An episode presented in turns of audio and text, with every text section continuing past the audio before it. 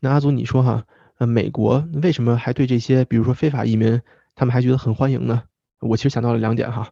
嗯，第一点就是说，这些人过来以后呢，他其实对美国本地的这种劳动力也是一个补充。那么这些非法移民呢，他们首先来说，因为他们的身份有问题，所以可能呃比较愿意去被压榨。怎么讲呢？就是说啊，我没有文件，那你给我低点的工资，那我也就忍了。那第二点就是，我觉得美国的本地人哈，在某种程度上来说呢，还是比较怎么说呢？比较金贵吧，有点娇气。他们可能不太愿意从事这种有体力劳动性质的工作。嗯，这点我补充一下哈，我觉得不是说所有人，但是说。比如说你去这个中西部，其实很多人家庭他目前的这种营生方式就是做这种农场工作，这就是他世世代代这样做下来或者他们喜欢的生活方式，这是有的。但是比如说啊，比如你在纽约呀，或者说佛罗里达呀、德州啊，可能有一些这种经济比较发达的地方，人口也比较密集的地方啊，这种工作相对呃想做的人或者说这种职位的空缺就可能会更多一点，所以这些人就有了更多的机会。那你不可能就是说专门去那种呃。已经人家有大农场那里，人家家里每个人都在帮农场干活，这种可能比较少见。但可能比如说有一些区域，我觉得会按这个来分吧，还是非常需要的。阿祖说的特别好。那上面呢就是第一个原因嘛，就是劳动力和经济效益。呃，第二个原因呢，可能更多的是政治上的原因。这个是我自己学习到的啊，有的也是听别人给我讲的。呃，比如说我是一个美国的从政人员，那么我想获得更多的选票，呃，可以有两种方式，对吧？那第一种方式呢，就是我呃让已经在美国的人，这些人喜欢我。那他们给我投票，这个是可以的。或者呢，我知道这个地方哎有很多非法移民，他们没有这种文件，那么不能投票。但是呢，我可以跟他们说，我说哎，呃，我给你们办身份，嗯，我让你们加入美国籍，那你是不是就会支持我呀？那你加入了以后呢，是不是也可以给我投票啊？所以这个呢，是我觉得哈，是有一些政客，他们做这个事情呢，也不完全是为了真正的照顾这些人的生活，更多的也是有一些政治目的的。你觉得呢，阿祖？我觉得 make sense，就是一定会有双方互利的这种影响存在，但是这个前提就像你刚才说的，这个移民基数为非法移民基数一定是非常大的才有这个作用。你说要你这村里就十个非法移民，就算你把他劝到你这波来了，可能他们能发挥的效用也不是很大。嗯，是的，其实之前我和艾伦还聊过这个事儿哈，我们俩在聊天的时候呢，就说说美国的这个对非法移民的这种政策，让他们入籍什么之类的，呃，这个是吧？看起来可能是好。但是实际上，你说你作为一个政客，你有多照顾到这些人的生活吗？也没有，对吧？就比如说人家难民啊，或者非法移民过来了，啊，你说我把这些人分到这个城市，啊，让你们在这个城市生活，但实际上你对他的这种生活起居啊，呃，健康呀，或者子女的教育，可能你没有能够起到太多的作用，你只是简简单单的把他们放进来了，呃，那这个可能也不是一个很人道的办法。嗯，这么说也有道理吧？但是我觉得，可能对于很多想要来移民的人，他首先目的就是希望自己可以啊时空转换来到这里，对吧？就是他身体力行来到这里，然后可能获取一个合法的身份，接下来是他自己的事情。就是说，你作为一个移民吧，或者说不管你是非法还是不非法，你很难期待人家把所有一切都给你办好。那同时，我在这里给大家插播一则广告，就艾伦也是我们的老朋友了，欢迎大家回顾我们的 Minnesota 第三集美国总统竞选流程，艾伦给大家有详细的介绍这些啊竞选的过程是怎么样的。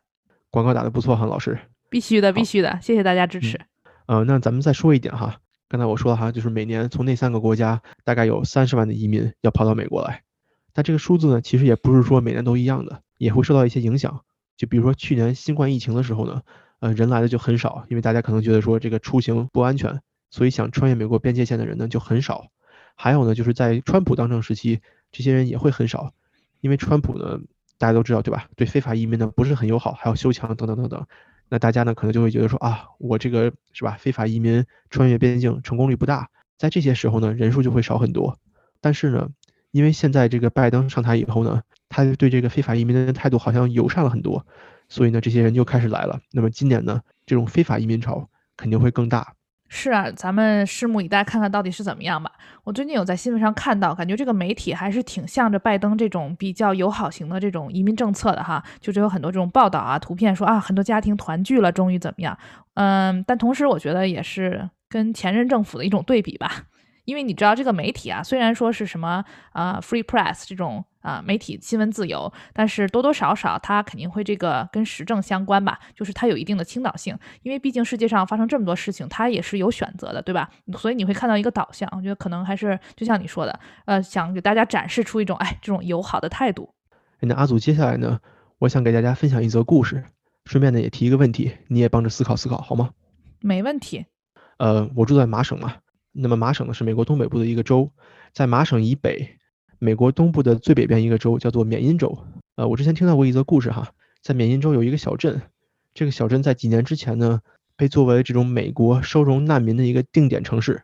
什么意思呢？就是那些非洲的难民嘛，他们本来不是要跑到欧洲嘛，那么美国呢也接收了一部分，缅因州这个小镇呢就作为了这个接收难民的一个定点的呃这么一个政府。那么也就是说，每年呢，可能美国会送几百名难民到这个城市生活，这个城市有安置点。啊，这件事情听起来好像很好哈，是吧？是一个很人道主义的事情。但是呢，如果你认识这些小镇的人，你问他们，他们就会告诉你说，他们的生活呢是受到了非常大的影响。呃，就比如说你去这个超市买东西，那么那些来的难民呢，他们可能从小受到的文化不一样，他们生活这个环境也不一样，甚至说这种怎么说，人的天性它都是不一样的。怎么讲呢？可能因为人家原来的这个地方啊，比如说物资不是很多，那么人可能需要比如说互相抢夺才能活下来，那么他们的这种生存意识中这种野性就会很强烈，没有这种相对文明的社会的这种是吧？那么礼让啊、和谐啊、善待他人呢，这个他们可能觉得都不重要，在人家那个社会，所以说这个小镇上的人呢，他们就会发现说啊，我的生活受到了非常大的影响，比如说这种难民的到来呢，会引来一些犯罪，对吧？呃，抢劫呀这种，嗯，是吧？行凶啊等等等等。还有最基础、最基础的，就比如说当地的一个老太太，她要是去超市购物的话，那么她就会发现说这些难民啊不排队，会挤到她前面去结账。为什么？就他们可能觉得说啊，这个东西就是要去抢的嘛，就是要去争。虽然说接受难民、接受移民是一个很人道主义的事情，但是很多媒体没有揭露的就是当地人，人家的生活呢可能非常受到影响。就他们也不是那些很有钱的人嘛，小镇嘛，大家都是正常人，对吧？啊，怎么说呢？挺有意思吧？大家思考思考。嗯，这这小故事挺有意思的，其实就是有点相当于啊，大家特别喜欢说一个词儿叫 “fob”，就 “fresh off the boat”，就是这种新鲜下船的，对吧？那直译过来就是这意思。那毕竟你这个生活环境不同，那肯定很多生活习惯也不同。我觉得是，就是说，我觉得听下来我不会很惊讶吧，但是很多时候确实我们没有从这个角度看待问题。但就像就是来美国留学学生一样，其实也会面对同样的这种困境，对吧？为什么大家会说有这种 culture shock？其实是类似的。然后另外呢，我的一个考量就是刚才咱们说的 dreamer 嘛，就是这些小朋友，其实还有一个很大的问题哈，就是你不知道这些 dreamers 他们在移民的时候，他们的家庭是否一起移民了。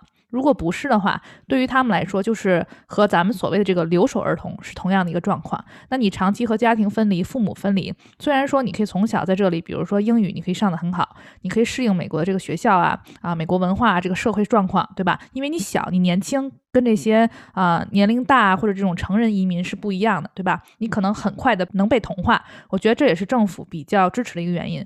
但是呢，如果我们从这种心理健康因素来考量的话，嗯，他们可能会比较缺少温暖啊，因为长期没有跟家庭在一起，你也不知道他的这种生活状况到底是怎么样。比如说他是住在什么样的学校，寄宿学校啊，还是说他有这种啊寄养家庭等等。我觉得这个其中啊，其实有很多细节，其实咱们都不清楚到底是怎样操作的。阿杜这点其实分享的特别好啊，这个让我想起来，在去年川普当政的时候，他们的边境政策里面。被黑的最严重的一条就是什么呢？就是他们会把孩子和家人分开，在边境的那些安置所呀，或者说有人叫它集中营，是吧？特别不好的地方，他们在收容了这些移民家庭以后呢，会把孩子单独放出来，把父母呢放到另外一个地方。那这样的话呢，可能就像阿祖说的哈，小孩可能你是是吧，同化的很好，但是你也让他们脱离了自己本身的原生家庭。那说不好，这些小孩还会有这种所谓咱们说这种 PTSD，就是说这种事后有这种这种创伤的感觉，很难以。啊，去修复，或者说这个在他的心中会是一个深深的烙印，就跟咱们说这个伤疤嘛，你就心中一有这么个阴影的感觉。嗯，对，阿祖说的没错。那作为老师，可能你对这个事情比较在乎。不是说作为老师，我觉得就是说你要想嘛，就是嗯，有年轻人啊，或者这种下一代到底是怎么样？因为其实咱们在节目中讨论过很多这种社会问题，对吧？比如真实犯罪啊，还有其他一些社会问题。那如果咱们说要追随根源的话，很多事情你要往回倒，比如说这些人的家庭背景啊、社会经历啊、成长状况啊等等，所以这些都是从最开始这些情况里出来的，对吧？所以就是说，咱们聊这么多，很多时候它是一个循环。孩子说的对啊，咱们来收回来，收回来。说到这个美国边境呢，其实它不是一成不变的，它是有一个漫长的变化历史的。我们会在文案上呢放几张图片，这个图片就是讲的美国的这个美墨边境，呃，在历史上是怎么变化的。这个话题太大了哈，咱们以后呢单找一期跟大家聊一聊。好的，搓搓手。好，在节目的最后呢，我其实还有一个小问题想跟阿祖探讨一下哈。咱们说的这个非法移民，嗯，那很明显嘛，它是非法的，对吧？它是违背法律的。那阿祖，你说美国人为什么对这个非法移民这么宽容呢？觉得啊，我们要帮助他，我们要收容他，他们为什么不会觉得说啊，这个是违法的，咱们要禁止他呢？嗯，首先我想请你定义一下，为什么你会说他们对此很宽容？而且美国人对此很宽容，你说的美国人是指到底是指谁？是政府啊，还是说社会大众？好问题，我说的美国人呢，指的是左翼政府，就是民主党，以及在人民群众之中的那些呃自由派吧，或者说进步派，他们呢对这个非法移民的这种安置非常在乎，但是对他们的这个非法部分好像就觉得啊无所谓。那这个其实和咱们之前讲过的，就是说啊吸毒不犯罪啊等等等等，这个是一套系统。嗯嗯嗯，其实这是一个非常大的问题哈。我想从一个小角度来切入一下，就是如果大家回顾这个美国的历史以及它的建国，大家都知道这个美国是一个移民国家呀，我们说是大熔炉，所以其实，在最最最开始的时候，这些移民。你很难说这些移民是非法还是说遵循法律的，因为在那个时候政府都没有建立起来，所以其实这个是这个国家啊建立起来的一种方式，或者说它就是这么来的。这也是为什么它的文化如此多样性，对吧？那周围生活中，其实阿明你也碰碰到这些所谓的美国人，他到底真的是多少百分之一百的美国人吗？大部分都不是。他是都是一些欧洲各个国家的移民，对吧？这些啊，比如小朋友他会说，我有百分之多少是什么，百分之多少是什么，就是这样一个状况。所以其实，尤其你说作为这种左翼的话，那他这种思想更加是宽容啊，或者说我们有这种包容感，所以他会希望给自己有这么一个人设吧。我感觉在很多方面，但是我觉得他们不会说明目张胆的，或者说。把这个放成很明白的这么说啊，我特欢迎非法移民，非法移民没问题。当然不是这样的，就是说你这个意思肯定也就是说默默的，对吧？就默默的有这么一个姿态或者态度，对。所以这是我的一个小想法，我觉得就是嗯，跟这个美国啊这些人口组成的历史来源有关。哎，亚祖啊，我还真认识我身边的人，还有朋友，他们对这个非法移民就特别欢迎，觉得无所谓，只要你跑过来了，你就应该能在这待着。那也挺有意思的哈，挺有意思啊。是，就都有这人。因为其实网上一些这种所谓酸民啊，我感觉更多的看到就说啊，这些人来跟我们抢工作了。而他们所说这些人，其实除了非法移民，还包含就比如说咱们这种国际背景的留学生，他就会觉得，哎，你们这些留学生来跟我们抢饭碗了。就很多人，嗯，持反对意见的时候，感觉会有这种想法。那咱们说了别人，说了我，那阿明你是怎么想的呢？我作为一个合法移民，对吧？那我对非法移民的这个非法部分，那我当然是不喜欢的，对吗？其实，其实我觉得很多合法移民对非法移民都是嗤之以鼻的。为什么呢？我觉得是因为作为合法移民，那么大家都需要做很多很多的事情来维持自己这种法定意义上的，不管是签证啊，还是说对吧，学生身份等等等等。但是呢，我想说，嗯，我认为啊，这种合法移民和非法移民，他们在这种生活工作中的这种。重合部分很少，就是合法移民做的工作，一般都不会是非法移民做的工作，因为他做不了。当然肯定是有的，但我觉得是比较小部分的。但是我觉得这个矛盾点在于哪儿呢？在于合法移民他想要获得的身份上的东西，非法移民也能获得，但是用不同的渠道，这个就造成了两个群体可能互相之间不太喜欢。嗯，这个我同意。对对对，因为你这个身份其实伴随着一些社会福利吧，对吧？嗯，对。那刚才阿祖说了哈，在美国呢，是吧？很少有这种百分之百纯正血统的美国人，除了印第安人以外，其他大部分人呢都是从别的国家来的。我觉得这个也就是另外一个原因，就是说美国人为什么他会觉得非法移民，嗯，问题不大啊？我还很欢迎，我还想帮助他们。这个可能和你这个国家的身份是有关系的。那么很多美国人他会认为说啊，我这个国家是世界上最好的国家，我这个文化是世界上最包容的文化，那么我呢要去拯救世界。这个点呢，其实在美国国家级的行为里面，你也能看得出来，对吧？那么在美国本土呢，它其实也是一个大熔炉嘛，对吧？各种文化，很多国家人都来，那很自然的，美国人就会觉得说啊，我是世界的中心，那么我对这种不同文化的融合有很好的了解，就是因为他们有这种相当于是一个国家尊严，呃，人民尊严的这么一个这么一个东西，他们才会觉得说啊，我的这个国家，我的这个社会是有能力并且有义务去拯救其他人的。